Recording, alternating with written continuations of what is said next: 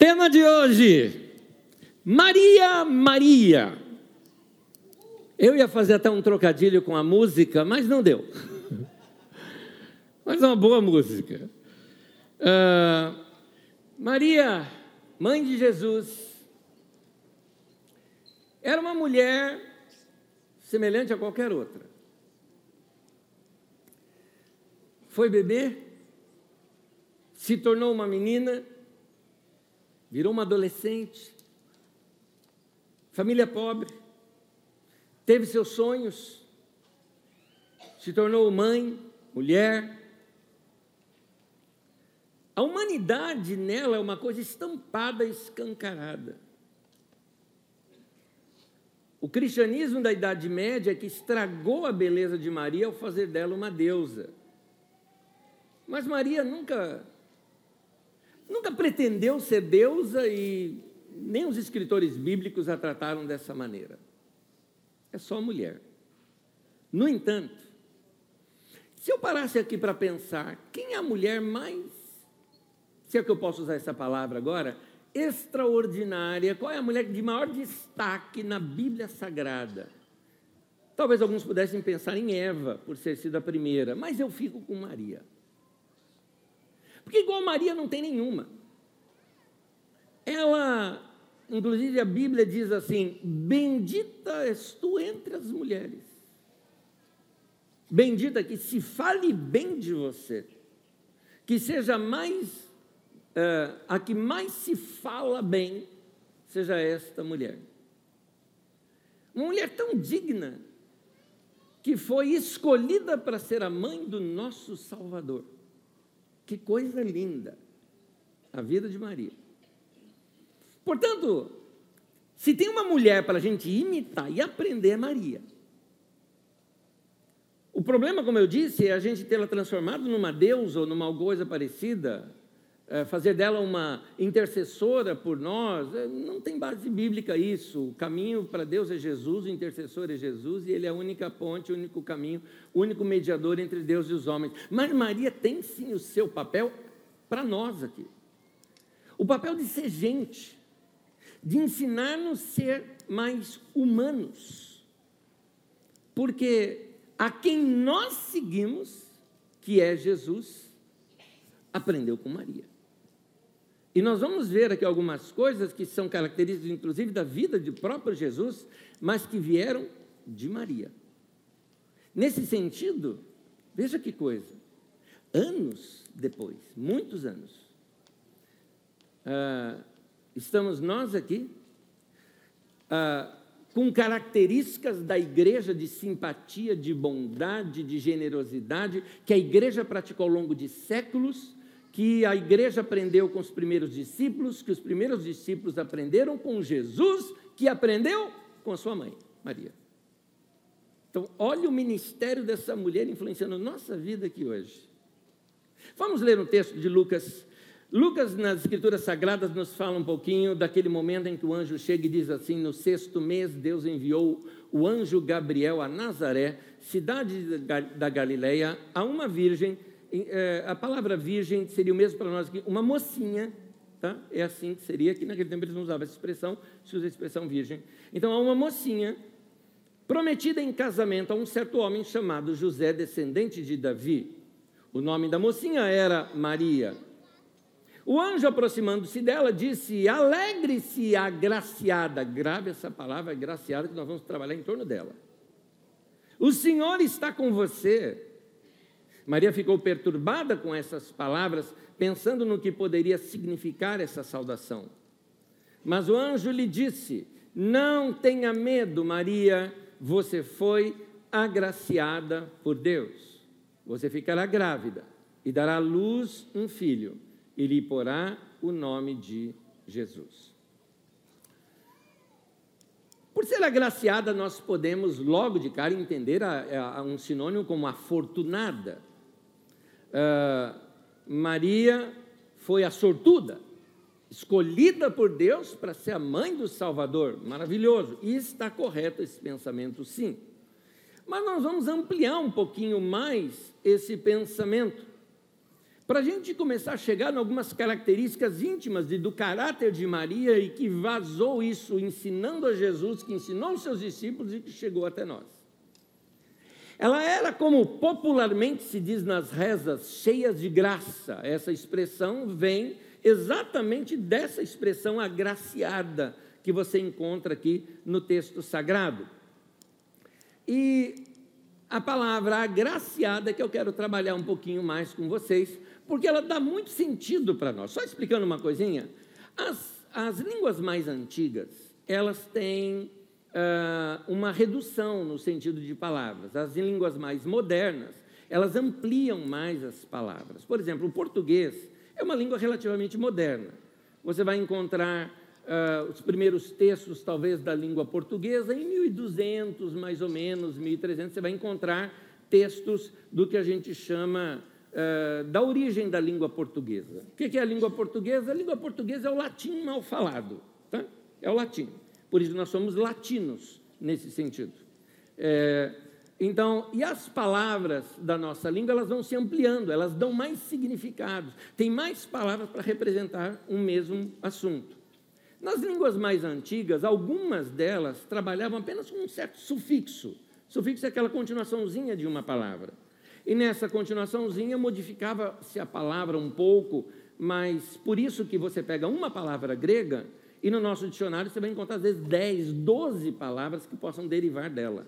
Uma delas é essa que nós vamos ver agora aqui.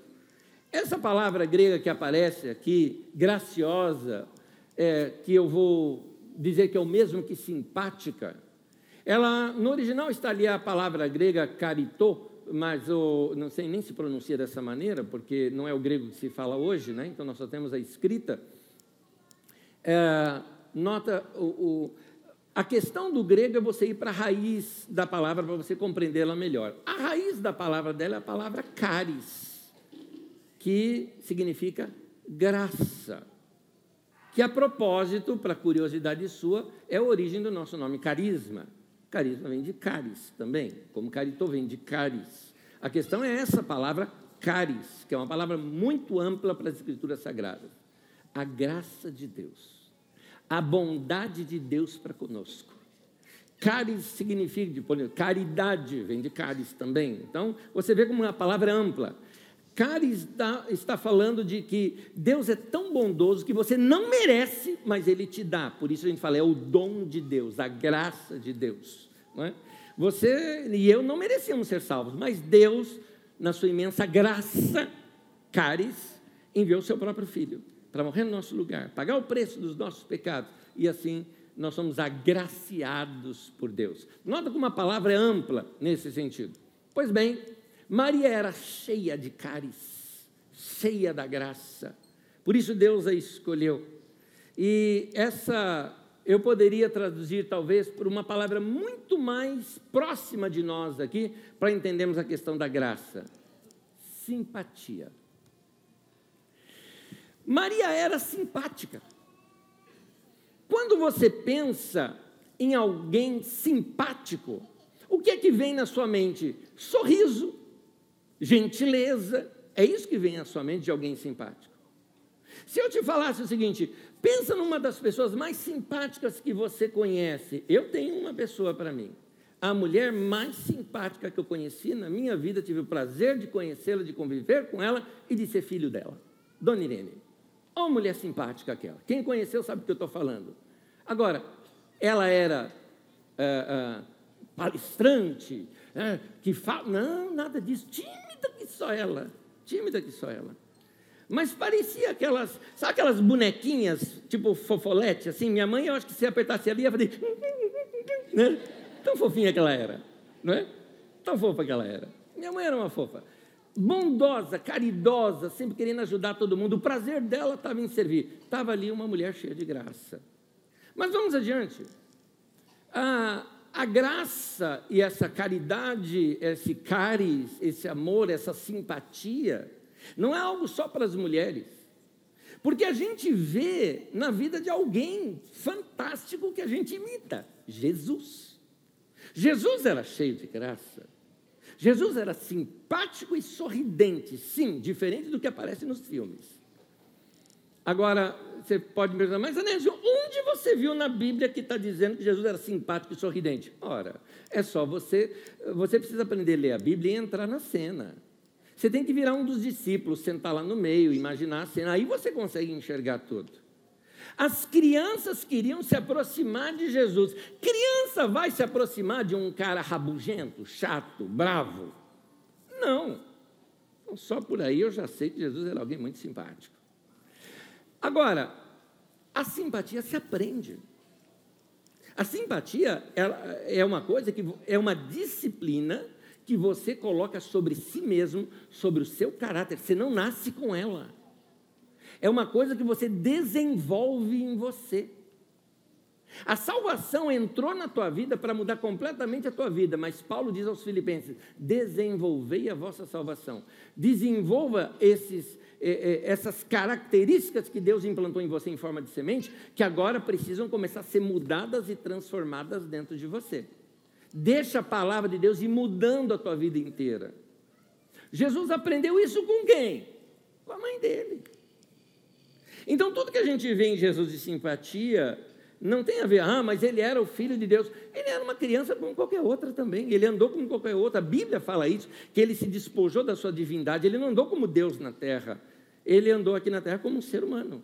Foi assim que ele andou na terra. A Bíblia diz isso sobre ele sujeito às mesmas paixões que nós, foi tentado como a gente foi. Eh, Jesus chorou, Jesus teve dor. Jesus, quando criança, ele não era uma criança, a gente pensa tudo sobrenatural, né? Gente, só depois do batismo de Jesus é que ele realizou milagre, não realizou nenhum milagre quando criança. Tem gente que pensa assim, não, Jesus quando começou a andar, né? Toda criança, já viu criança começando a andar? É, vai assim e tal. E você acha que, ah, os anjos vinham e seguravam Jesus. Não, para, nada disso. Levou tombo, bateu o bumbum no chão. Você acha que não passou isso? Jesus era carpinteiro, acho que ele nunca martelou o dedo. Às vezes ele não molha esse lado humano de Jesus. Mas se ele se tornou quem se tornou, o que foi? Criação, né? Faz toda a diferença. É nesse sentido que esse ministério e vida de Maria foi tão importante nesse sentido, de ter sido esse instrumento. Deus a escolheu por causa disso. Deus sabia o que ele queria fazer através de Jesus e ele escolheu a mulher exata que poderia produzir aquele reflexo de Deus na vida de seu filho Jesus. Então, a nossa vida tem que começar a passar por isso. Porque, querido, eu não sei mais nem quantos anos fazem, faz, eu já perdi a, a, a data de quanto, quantos anos faz que minha mãe morreu. E você está ouvindo dela hoje aqui. Nota que a vida dela transportou a, a própria vida dela. É, alguém diz o seguinte: que a última morte que a gente passa aqui na Terra é quando a última pessoa citou o seu nome. É a sua última morte aqui na Terra. Então, nesse sentido, ela continua viva. Enquanto eu viver, ela vai continuar viva. E provavelmente na vida dos meus filhos também, que a conheceram e, e falam como ela, e ela vai continuar viva. A minha pergunta agora eu trago para você: você é cheio de graça suficientemente para que as pessoas, ao lembrarem de alguém gracioso e graciosa, vão se lembrar de você pelo resto da vida? Se a nossa vida quer causar impacto no mundo, deixar uma marca na história, é isso que tem que acontecer. Essa semana é, foi uma semana triste para nós. É, é, participamos de dois funerais de gente muito querida. E, uh, e o testemunho dos familiares de ambos era esse: pessoa sorridente, pessoa graciosa, pessoa muito legal. É, essas coisas marcam muito a história, a, a vida das pessoas dessa maneira. Então, agora, nós só vamos pregar isso depois da morte. Está na hora da gente começar a pregar em vida. Está na hora da gente começar dentro de casa, causar esse impacto nas pessoas ao nosso redor. Lembrando, olha, simpatia se aprende, simpatia se desenvolve por disciplina pessoal. A sua simpatia faz com que você se torne uma pessoa querido por todos, das pessoas pararem até mesmo para te ouvir, porque é verdade o contrário também. Gente chata, a gente só quer distância. Não é gostoso estar perto de alguém simpático? Dá até vontade de continuar. É, vou pensar da seguinte forma: você é simpático ao ponto de que quem tivesse ali na cafeteria comendo, tomando um cafezinho, pegasse assim e falasse: senta aqui na mesa, senta aqui com a gente. Você tem essa simpatia? Ou você é daquele tipo de pessoa que está passando perto da pessoa, baixa a cabeça, baixa a cabeça, baixa a cabeça. Baixa a cabeça. Simpatia se aprende. É, a simpatia, a, a gente aprende e, e quando a gente desenvolve isso, ela contagia. Nessa semana, na aula do Didaquê, foi a aula 85, Paulo, de Jerusalém a Roma, vai contando a prisão de Paulo e, e depois a sua viagem para Jerusalém. Vamos lá. Algumas pessoas falam, é que você não sabe o que eu estou sofrendo, por isso, como é que você quer que eu sorria para as pessoas? Tá bom, então vou contar a história de um homem. Cara vai numa área da cultura que ele já estava meio desligado, que era aquela cultura judaica. Pediram para ele fazer um ritual lá judaico, ele pega e faz. O pessoal acusou ele de alguma coisa que ele não estava fazendo errado. Ele estava fazendo certo e acusaram que ele estivesse fazendo errado. Lincharam o cara. Linchar, que eu estou dizendo, é murro, pontapé, chute, dos guardas chegarem e prenderem. Parou e falou: Você deve ser um, é, um, um cara muito ruim mesmo. O, o, o Império Romano não permitia linchamento, tinha que ter julgamento. Então pegou e achando que ele era um cara que tinha roubado o templo. Olha só, o Paulo. Aí Paulo explica para o cara em grego. Você fala grego? Sim, sim, sim. Então, começou a conversar. Aí pediu para falar com o pessoal em hebraico. Falou lá em hebraico, o pessoal, o pessoal ouviu. Aí o cara falou: Não, você deve estar escondendo alguma coisa, o povo te odeia muito, manda bater nele. Ele falou: Sou cidadão romano. Cidadão romano. Era um alto, um alto nome que a pessoa tinha, uma postura. Paulo era tudo isso. Aí começou a tratá-lo melhor, tudo mais, tal, tal, e ficaram sabendo que queriam matar Paulo. Fizeram uma escolta de guardas tão grande, que foi imensa, para levá-lo para uma outra cidade, para ele ficar preso na outra cidade. Chega na outra cidade, está preso, vem o, o, o responsável lá, o governador, para ouvi-lo, a sua defesa. Ele se defende, o cara vê que ele está certo, mas falou: esse cara é líder, esse monte de cristão que tem por aí, deve ter dinheiro. Deixa eu enrolar aqui para ver se o cara me dá uma grana. E aí Paulo, em vez de ser liberto da prisão, é, o, cara querendo roubar a grana dele. E aí por diante, imagina o que você vai passando, tá? Depois de estar preso, tudo mais, tal, tal, passar pelo que passou, vai ser julgado lá em Roma. Botou num navio, foi até uma cidade, depois sai da cidade, vai para outra, aí Paulo começa a notar assim, falou, opa, hum, essa viagem não vai ser boa. Deixa eu avisar o pessoal aqui. Ele teve uma percepção. Falou, gente, a viagem não vai ser boa, é bom vocês me ouvirem. Né? Ah, não vamos te ouvir, vamos embora. Seguir a viagem, tufão vem. Rebenta o navio. O pessoal vai perdendo tudo. Todo mundo achando que ia morrer. 14 dias em alto mar, sendo levado para lá e para cá sem esperança de vida. Ninguém comendo mais nada. Agora, vamos dizer o seguinte: que pique que Paulo ia ter? Para fazer um negócio desse. Não fiz nada, me prenderam, me bateram, passei prisão, dois anos preso e ninguém me liberta, mesmo tendo direito de ser livre. Aí eu vou para Roma para ser julgado lá, para ver se eu sou livre. O que, que acontece? Tufão. Seja, em outras palavras, alguém diria: é azarado esse Paulo, hein? Tá bom, está lá no meio do mar e o pessoal já sem esperança até de vida. E aí vamos ler a história bíblica. Diz assim, Atos 27 pouco antes do amanhecer, Paulo insistia que todos se alimentassem, dizendo: Hoje faz 14 dias que vocês têm estado em vigília constante, sem nada comer. Agora eu os aconselho a comerem algo, pois só assim poderão sobreviver. Nenhum de vocês perderá um fio de cabelo sequer. Tendo dito isso, tomou o pão deu graças a Deus diante de todos. E então partiu e começou a comer. Todos se reanimaram e também comeram. Estavam a bordo 276 pessoas. Gente, 276 pessoas no lugar, todo mundo passando o mesmo perrengue, 14 dias, ninguém comendo mais nada, todo mundo achando que já ia morrer. Está todo mundo molhado, com, sem, sem dormir. O clima devia estar o péssimo possível. E Paulo também estava nesse clima péssimo. Só que o Paulo consegue chamar todo mundo. Falou: olha, fiquem tranquilos, não vai perder um fio de cabelo de vocês. Meu Deus falou comigo isso. E pegou um pedaço de pão, partiu no meio de todo mundo falou: Vamos comer? E todo mundo se anima e ouve o cara.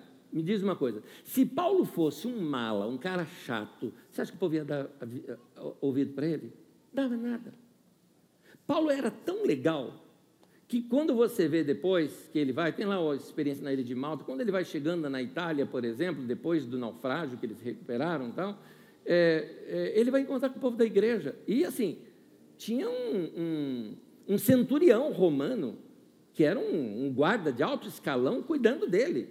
E o guarda indo junto com ele agora. Ele ia encontrar com os irmãos da igreja, o guarda, vamos junto, vamos junto. Quer dizer, o guarda não estava mais dirigindo Paulo, era Paulo que estava dirigindo o cara. A simpatia conquistou todo mundo. É, é, esses irmãos daqui da igreja, quando a gente lê a Bíblia Sagrada, a gente vai vendo é, que a nossa vida precisa mudar.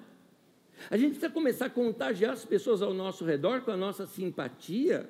É, e isso vai mudar os relacionamentos, vai mudar. Se Paulo conseguiu mudar um navio de duzentas e poucas pessoas, meu querido, dá para você mudar a tua casa. Como é que você, vamos lá, como é que você é dentro da tua casa? Você é chato. E agora, hein? Tem uns aí engolindo pomo de Adão. Quem é o mais chato da tua casa? Votação. e tem gente fazendo assim, pastor. Ó. Está na hora de mudar? Eu entendo, às vezes a gente chama de chata a pessoa que é organizada, não é disso que eu estou falando, estou falando de mau humor. Estou falando de mau humor. Eu estou falando de falta de sorriso.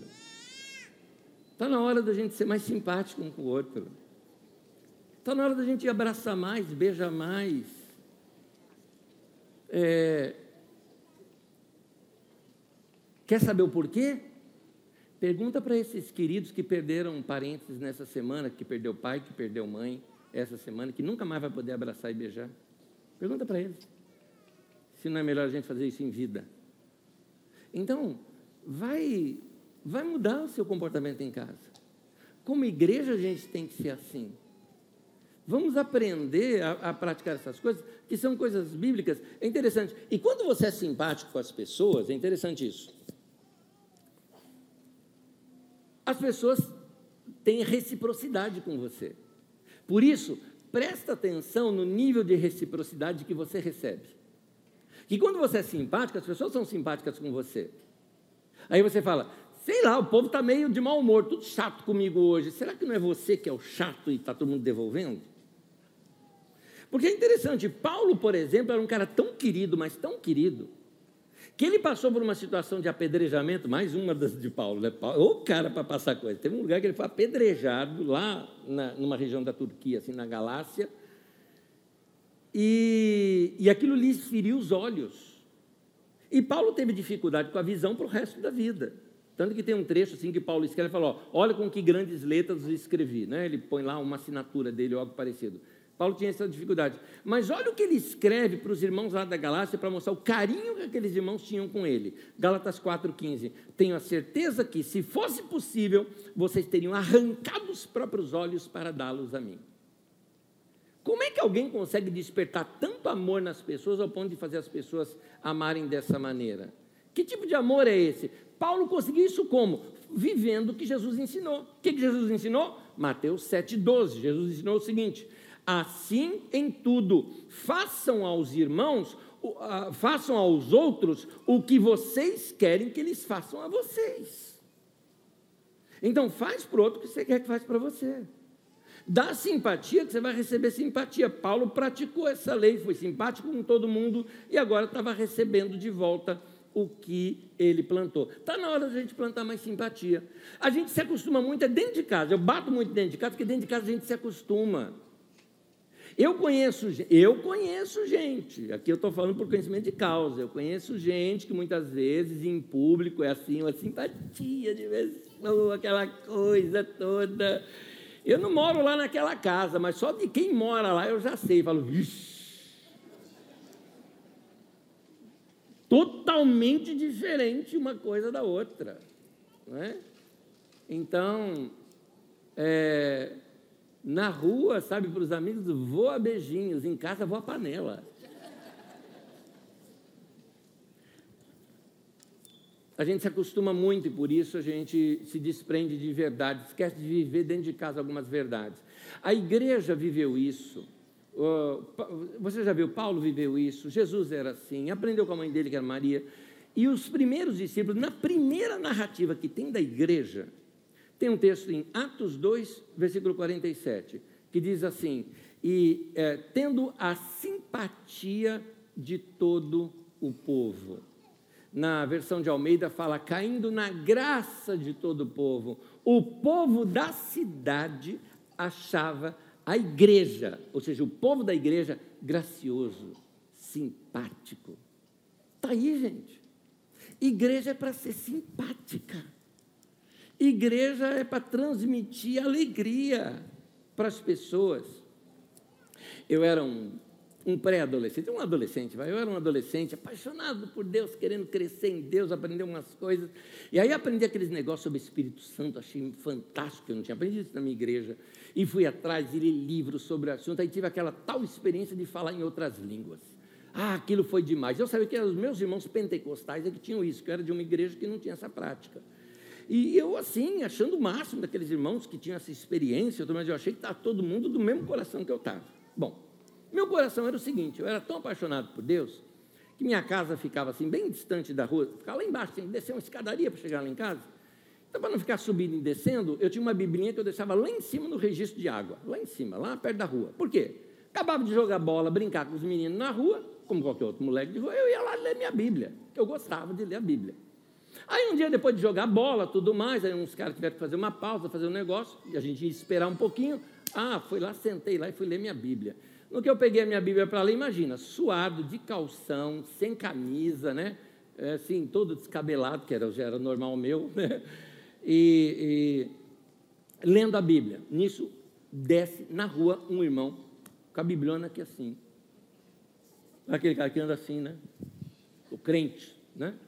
E eu tentando trocar olhar com o irmão, né? A hora que eu consegui, eu lembrei da palavra que ele se cumprimentava, que para mim era bom dia, boa tarde, boa noite. Lá eles tinham um tal de paz do Senhor, né? Então, mas eu não lembrei da frase inteira. Eu olhei assim e falei, mostrando a Bíblia para ele, né?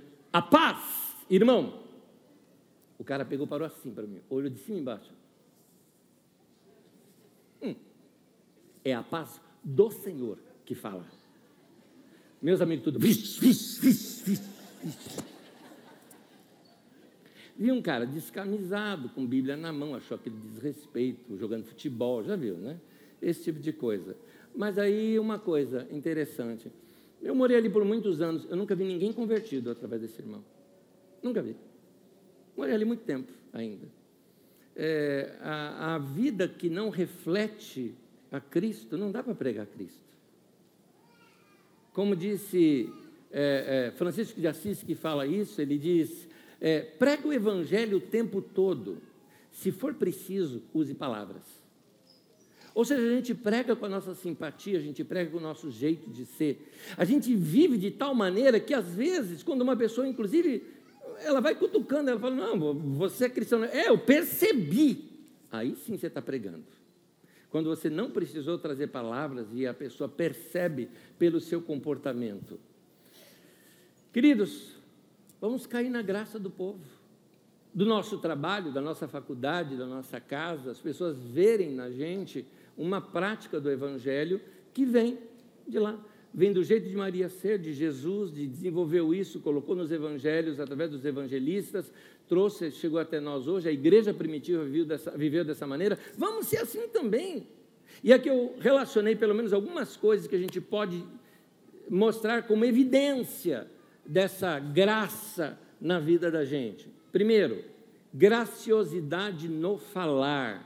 Então, graciosidade no seu falar, um falar cheio de graça, bondoso, gracioso. Provérbios 22, versículo 11, o texto diz assim: Quem ama a sinceridade de coração e se expressa com elegância, ah, na versão de Almeida diz é grácio, é gracioso no falar, será amigo do rei.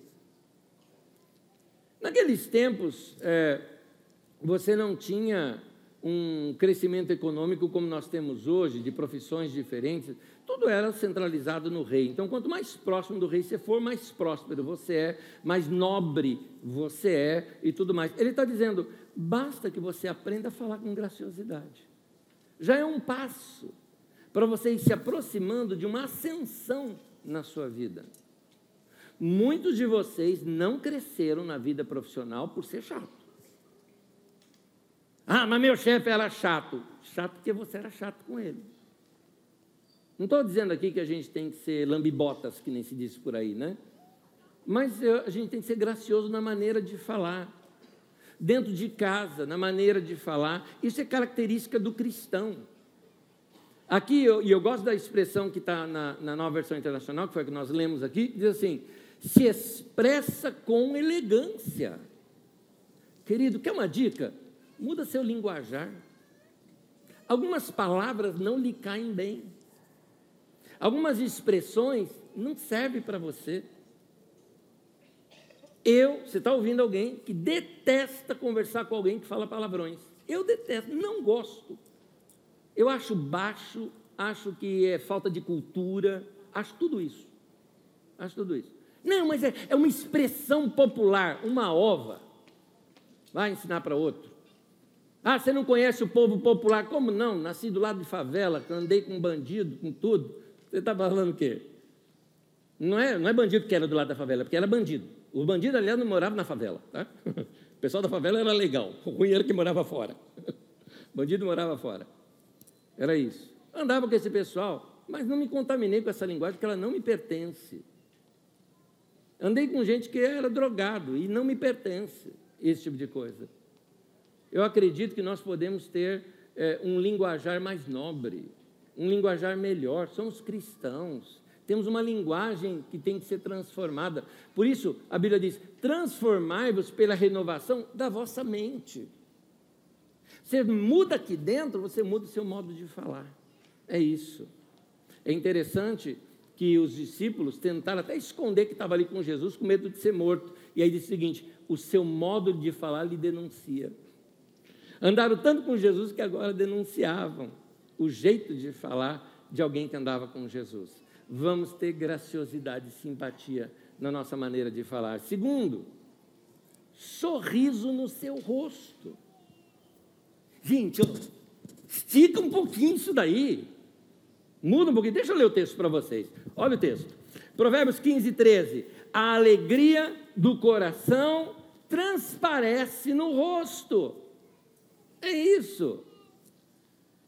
Você tem uma experiência com Deus? Bota isso no rosto. Você sabia que você gasta mais músculos para ficar com a cara fechada do que sorrindo? Então, meu querido, sorria, nem que seja por pura economia. Economize seus músculos. Vá sorrir um pouco mais. É, o, o, o, sorriso é gostoso, gostoso falar com alguém que, que sorri para você. Eu, eu, sei, ah, nós estamos ainda numa época de pandemia, usando máscara, tal. Ah, sorri com os olhos. A gente percebe quando a pessoa tem um olhar gostoso de, de, de se ver e aquela pessoa que está te dizendo, cai fora daqui, não é? A gente sabe disso. Faz parte disso na vida, na vida do cristão. E lembra que eu falei lá no começo? Você aprende a ser assim, você não nasceu assim. Você se disciplina a ser assim. Se seus pais eram sorridentes e carinhosos, provavelmente isso foi natural para você. Mas se você teve um pai bravo demais, uma mãe que só brigava o tempo todo, talvez você precise realmente se disciplinar, para que isso não passe adiante. Pare em você. O mau humor da família parou em você. A partir de você, vai ter uma família diferente vai ter uma, uma experiência diferente. Eu vou passar algo diferente para gerações seguintes. Então, simpatia nos lembra de sorrisos. É chato a gente estar perto de gente que está, sabe, cabrunhada o tempo todo, chato o tempo todo, bravo o tempo todo. Você olha para a pessoa e fala, o que, que você está olhando o quê? O que, que foi? É, né? Para! Tão mais gostoso você ver sorriso nas pessoas. Então, é, parece uma prática muito simples, mas se discipline a isso. Tenho certeza que isso vai mudar, principalmente dentro de casa. Terceiro, generosidade em suas mãos. E eu emendo aqui no texto bíblico de Atos 20, 35. Lá vai o Paulo de novo, só que dessa vez falando com a igreja de um ensino de Jesus. Ele diz assim: Em tudo o que fiz, mostrei a vocês que, mediante trabalho árduo, devemos ajudar os fracos. Lembrando as palavras do próprio Senhor Jesus, que disse: A maior felicidade em dar do que em receber. Então, Paulo estava ensinando o que Jesus ensinou, que a simpatia, ela também está ligada com atos de generosidade. A simpatia é aquilo que faz você querer ver os outros felizes também. Não é uma felicidade só para você, você quer ver, quer arrancar sorriso das outras pessoas também. Posso dar uma dica bem prática? Muito bem. Qual a última vez que você levou um mimo, uma lembrancinha? Vamos começar dentro de casa. Para quem mora com você na sua casa. Você sabe que eles gostam. Custa. Você foi na padaria comprar pão e leite, custava comprar, sei lá, a cocadinha que o outro gosta e levar para casa? Só para dizer assim, foi para você? Às vezes não tem nem a ver com dinheiro. É aquela pessoa que levanta cedo para ir trabalhar e aí daqui a pouco o cafezinho está pronto com a caneca dele ali do lado, para ele saber, era para você mesmo, tá? O, o café, era para você. Então, é, essa, é, é, é, essa prática a gente pode começar em casa e começar a vazar para fora. Ah, custa você fazer, por exemplo, uma compra do mês um pouquinho maior e deixar, de repente, no seu carro para uma família necessitada que você encontre? Custa você comprar, sei lá, ou pegar na sua própria casa um pacote de bolacha, deixar ali no carro, para quando vê uma criança dessas aí na rua, ah, mas o menino fica pedindo lá o tempo todo, de jeito a gente vai acostumar o cara ali. Você fala isso porque você nunca foi pobre na vida. Oh, não pode estacionar o carro que já vem lá, ô oh, tio, deixa eu cuidar, deixa eu cuidar. Pois é, eu fiz isso. Eu fiz isso. É, esse pessoal está levando lixo, eles já estão de olho no nosso lixo. Eu fiz isso. Abri lata de lixo para catar latinha, para pôr latinha, para vender latinha, lá naquele carrinho que carrega as coisas, para poder o quê? Para poder pagar a passagem para ler um livro que estava lá na Biblioteca Municipal de São Paulo. E aí? Então, está na hora da gente chegar para uma pessoa dessa, assim, um menino desse, oferecer uma bolacha, que está ali com você. Você já se preparou para aquele momento? arrancar sorriso das pessoas. Uma noite fria, nós precisamos ir num funeral, e aquela fria, vamos passar numa padaria ali, tomar uma sopa, alguma coisa, não tínhamos comido nem nada. Na porta, tem uma pessoa lá. Ele vai fazer o quê? Ele precisa. Agora, eu, eu me constrangi, eu falei, puxa, o cara não tem o que comer, e eu vou aqui me esbaldar, estou indo comer agora. Eu falei, cara, você fica aí, depois a gente dá um jeito aqui. Fica aí. Você vai estar, eu vou estar por aqui, tá bom a minha esposa foi a primeira, ela falou, não, vamos ver aqui, vou escolher alguma coisa. Eh, a minha, olha só, a minha mentalidade, a minha mentalidade foi, não, a gente comeu aqui, então a gente junta um pouquinho do que a gente comeu, a gente dá. Mas ele falou, não, maneira alguma. Vai fazer diferença para a gente, no nosso salário do mês, comprar alguma coisinha aqui específico para aquela pessoa? Vamos comprar alguma coisinha que ele possa comer agora. Fomos lá, comprar uma coisinha que ele podia comer naquela hora, saímos lá fora, procuramos ainda a pessoa para depois entregar. Custa fazer isso. Agora vou dizer uma coisa: o sorriso daquele cara está na minha mente até agora. Até agora está aqui aquele sorriso. Que gostoso, que gostoso. Vai fazer isso, querido. Vai fazer isso. Isso é viver o Evangelho. Viver o Evangelho não é só vir aqui, levantar a mão, cantar e tudo mais. Não. Viver o Evangelho é no dia a dia. É isso. Maria, graciosa, bondosa, cheia de caris. Caris está ligado à graça, mas a palavra caris também está ligado com presentes, como é a palavra carisma, por exemplo, que se refere a dons, dádivas, presentes de Deus. Pois é, que tal a gente se doar para as pessoas um pouco mais? Que tal a gente dar presentinho que é uma lembrança da pessoa, que faz a pessoa se sentir querida? E às vezes não é nem uma questão de grana, é uma questão de carinho. Ontem, por exemplo, passei o dia inteiro estudando, minha esposa saiu é, com com a minha sogra, vai ter um tempo com a mãe dela, tudo mais, e eu lá estudando, estudando, estudando. À noite, sabe aquele negócio, ah, quero comer alguma coisinha gostosa. Quando eu chego, eu vejo um negócio ali em cima da mesa, que eu sei, ninguém em casa gosta daquilo, só eu gosto. Então eu sei, era para mim aquilo. Eu encontrei assim, um, um, ela foi na padaria, comprou umas coisas lá para os meninos, um pacotinho de Maria Mole. Ai, meu Deus do céu. Sabe quando você come assim, sai pelos olhos, negócio assim tal. Gente, foi Deus que revelou um negócio daquele, para quem, Quando a Bíblia fala dos manjares celestiais, deve ser um negócio desse. Aquilo é bom demais. Né? E aí, o é, é, que, que eu senti naquela hora? Me senti querido, me senti querido. Com um ato de alguém que, assim, é um negócio, é um negócio super barato, né? É um negócio barato ali. Alguém fala, olha, recebi um presente de 100 mil. Ah, minha Maria Mulher era mais gostosa. Tem uma lição que eu aprendi uma vez vendo meu filho em algo, né? É, nós não fizemos muitos aniversários para os nossos filhos, não era costume nosso, né? Foi ao longo da vida deles todas, o mais velho tem 28, a gente acho que fez, sei lá, uns três ou quatro, eu acho, acho, estou chutando aqui. Fizemos bem poucos. Num deles, que nós chamamos os amigos, fizemos ali um aniversário, foi interessante ver, porque eu estava acompanhando o meu pequeno. Sabe aquele coisa de pai, né? O menino era pequeno, né? O meu mais novo é pequeno, e você assim, né? A pessoa chega com um presente e diz, tá, agradece, né, filho? E tudo mais. Aquela preocupação do pai, né?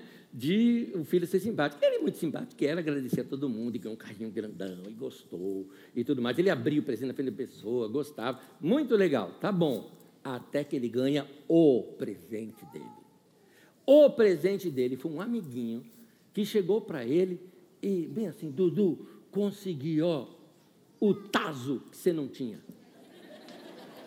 Quem lembra o que é o taso? Sabe? Quem não sabe, pergunta para alguém que sabe explicar nem sei, um negocinho grande, assim, um redondinho que era, que se colecionava. Ele não tinha aquele na coleção dele. O amigo achou que um amigo de escola que tinha, deu alguns tazos em troca de um só, só para conseguir aquele para dar para o Dudu. Pronto, presente da noite dele foi aquele. O tempo todo, um monte de brinquedo, um monte de coisa, ele falando do tazo dele, que ele ganhou. Você vê que às vezes o melhor presente não é o mais caro, mas aquele que foi pensado na pessoa. Da pessoa que chega assim, te dá um negocinho e fala: Eu estava passando num tal lugar, eu vi isso daqui falei: Tem a tua cara, vou levar para você. E traz para você. Não é? Que tal você ser essa pessoa para as pessoas que você gosta, para as pessoas que você ama? Que tal você ser isso? Ajudar as pessoas. Você vê, às vezes não é nem uma questão de gastar dinheiro, isso e aquilo, de situações difíceis. É só uma, uma sensação de, de carinho, de fazer o cafezinho na hora que a pessoa está precisando, né? É, o quanto nós fizemos disso nesse ano na nossa vida? Quanto que a gente fez? Dá para mudar ainda, gente. Não chegou no meio do ano ainda, está chegando. O ano está voando. Dá tempo da gente dar essa mudada e terminar esse ano falando: puxa, esse ano eu mudei tanto. Mudar em pequenas coisas. A mulher graciosa, a mulher bondosa é aquela que se preocupa também com o bem-estar das pessoas. E eu acredito que Jesus aprendeu isso com a mãe dele. Portanto, essas atitudes se aprendem. Homens, aprendam com a Maria. Mulheres, aprenda com a Maria. Vamos aprender a ser essa pessoa generosa e bondosa. Em Provérbios, capítulo 31, quando fala da mulher ideal, uma das frases diz assim, versículo 20: Ela acolhe os necessitados e estende mãos, a, a mão aos pobres. Isso é uma mulher bondosa num outro momento desse texto de Provérbios 31, versículo 28 em diante, diz assim: olha só, seus filhos se levantam e a elogiam. Seria mais ou menos assim: os seus filhos ficam de pé e aplaudem. Seu marido também a elogia, dizendo: muitas mulheres são exemplares, mas você a todas supera. Uau! A beleza é enganosa, a formosura é passageira, mas a mulher que teme ao Senhor será elogiada. Ou o marido que dá um elogio desse merece um beijo, né, da mulher. Mas que coisa linda. Pois bem, eu digo a você, é possível a gente passar isso para a nossa família. Eu gostaria, eu gostaria muito que vocês, pais, Fala agora com os homens. Tivesse um relacionamento com seus filhos, vão me permitir, por favor, eu falar meio como que fora de mim, tá? Não estou chamando atenção para mim, não. Estou chamando atenção para o que isso gerou. Tá? Por favor. Falo com, com, com constrangimento, mas eu preciso dar esse exemplo para vocês. Eu ouvi de um dos meus filhos uma frase que eu gostaria que todo pai ouvisse de seus filhos. O filho chegar para você e falar: Você é o meu melhor amigo. Vai ser amigo do seu filho. Vai ser próximo da vida dele. Mãe, vai ser próxima da sua filha. Filha, vai ser próxima da sua mãe. Vai ser próxima da sua mãe. Reunião de família, a gente fica lembrando o passado, né? E eu brinco muito com meu irmão e com a minha irmã, porque eles são mais velhos do que eu. E interessante, a imagem que eles têm da minha avó não é a imagem que eu tenho dela. Eles falam assim: a avó era muito brava, a avó brigava o tempo todo, a avó batia na gente demais. Tá, eu vi o chinelo dela várias vezes também voando na minha cabeça, eu vi isso. Mas o tempo todo não, né? E aí eu falo, gente, eu não vejo a avó desse jeito. Aí eles falam, porque você era o queridinho dela. Eu falei, era mesmo. Porque eu era legal com ela. Eu bajulava minha avó, beijava minha avó, abraçava minha avó, e aí eu conquistei o coração da minha avó, que, desculpe meus primos, mas eu era o favorito. Né? Da avó. Não era nem do pai nem da mãe. A mãe e o pai gostavam mais dos outros, mas a avó era comigo. Mas, assim, vai ser um filho desse jeito, ou um neto desse jeito, por que não? Não é? Então, vai ser um vô que marca história e que chama atenção. Alguns de vocês aqui conheceram meu sogro, o senhor Oswaldo, que já faleceu. É, eu vou dizer uma coisa para vocês. Queria que um dia vocês conversassem com os meus filhos sobre o avô deles. Os meninos falando, eu que sou pai, chego a ter inveja. Chego a ter inveja, no bom sentido da palavra aqui, entre aspas, tá? Essa inveja. Tal carinho que eles falam do vô. E assim, anos depois, marejo os olhos deles lembrarem o, o legalzão que o vô era com eles. Gente, vamos viver. O contrário disso é existir. Tem gente que só está existindo. Está na hora da gente viver. Vida é isso. Vida é isso. A vida é para ser assim, cheia de graça. Essa era uma prática tão grande no meio da igreja de bondade, de generosidade para com as pessoas, que chega ao ponto da Bíblia colocar isso como sendo culto a Deus. Olha aqui comigo, Hebreus capítulo 13, versículo 15 e 16 diz assim: Por meio de Jesus, portanto, ofereçamos continuamente a Deus um sacrifício de, me permita, por favor, tá? Trazer para a língua grega agora aqui, um sacrifício de aineses. É de onde vem meu nome. Não se esqueçam de fazer o bem e de repartir com os outros que vocês têm, porque de tais sacrifícios Deus se agrada. Quer fazer culto a Deus? Faça o bem. Ajude pessoas. Cuide de vidas. Se desdobre em ser simpático com as pessoas. Ponha sorriso no rosto. Abrace mais. Faça isso. Faça isso. Deixa eu contar um negócio para vocês aqui rapidinho, vai. Sai do Está fora do meu assunto. É que eu lembrei no primeiro, deixa eu contar aqui no segundo culto também isso aqui. Quando eu estava lendo esse texto, eu lembrei. Eu estava numa loja e a moça, toda simpática comigo e querendo entender bem, esqueceu o meu nome. Ah, senhor, eu esqueci o seu nome. Eu falei, não tem problema, você pegou uma amnésia. Hum, hum, hum. Ela não querendo rir, né? Porque fica chato rir do nome do cliente, né? Ah, sim, Anésio. É, o seu o seu nome, assim, qual, eu lembro até hoje do gesto dela, qual é a origem do seu nome? Né? Eu respondi no mesmo tom, a origem do meu nome é grego. Ela, oh, seus pais eram gregos? Eu falei, não, baiano. Ué. Mas, ó, é... Bom, gente, vamos terminar, vamos ficar em pé comigo, vamos ficar em pé comigo, que eu já saí do meu assunto. Eu quero voltar no meu assunto para a gente terminar. Ajude alguém, faça alguém bem. Coloca a última tela aqui para mim, por favor. Olha isso. Pratique um pouco disso hoje. Hoje. Ó, pratique um pouco disso hoje. Hoje. Primeiro, graciosidade no falar. Vamos mudar a linguagem, gente? Vamos mudar o tom de voz? Alguém chegou lá na tua casa, por exemplo, e falou: Ô, Fulano, Você viu tal coisa? Aí você não responde direito, sabe? A pessoa responde: Ô, oh, você viu tal coisa? Eu já falei. Precisa responder desse jeito? Tudo a ver, né? Graciosidade não falar. Você pode ser cínico, né? Eu já falei. Mas, gente, vamos mudar o jeito de falar. Ajuda bastante. Vamos lá, segundo, sorriso no rosto. É, eu sei que contando algumas coisas engraçadas fez você rir, mas o sorrir é diferente de rir. O sorrir você está mandando é para alguém uma mensagem. Vamos sorrir mais, nem que seja com os olhos. Alguém fala, ah, eu sou tímido. Não, mas o tímido também sorri, né? Aquele... É bonitinho o sorriso tímido, não é? É bonitinho. Mas sorria. E terceiro, generosidade em suas mãos. Amém? Acho que dá para a gente repartir alguma coisa que a gente tem, não dá? Vamos ser sinceros. Tem ninguém passando fome aqui. E se tiver, por favor, nos procure aqui. Queremos ajudar você. Mas eu acredito que todos nós temos alguma coisa para dar. Vamos distribuir? Vamos repartir um pouco?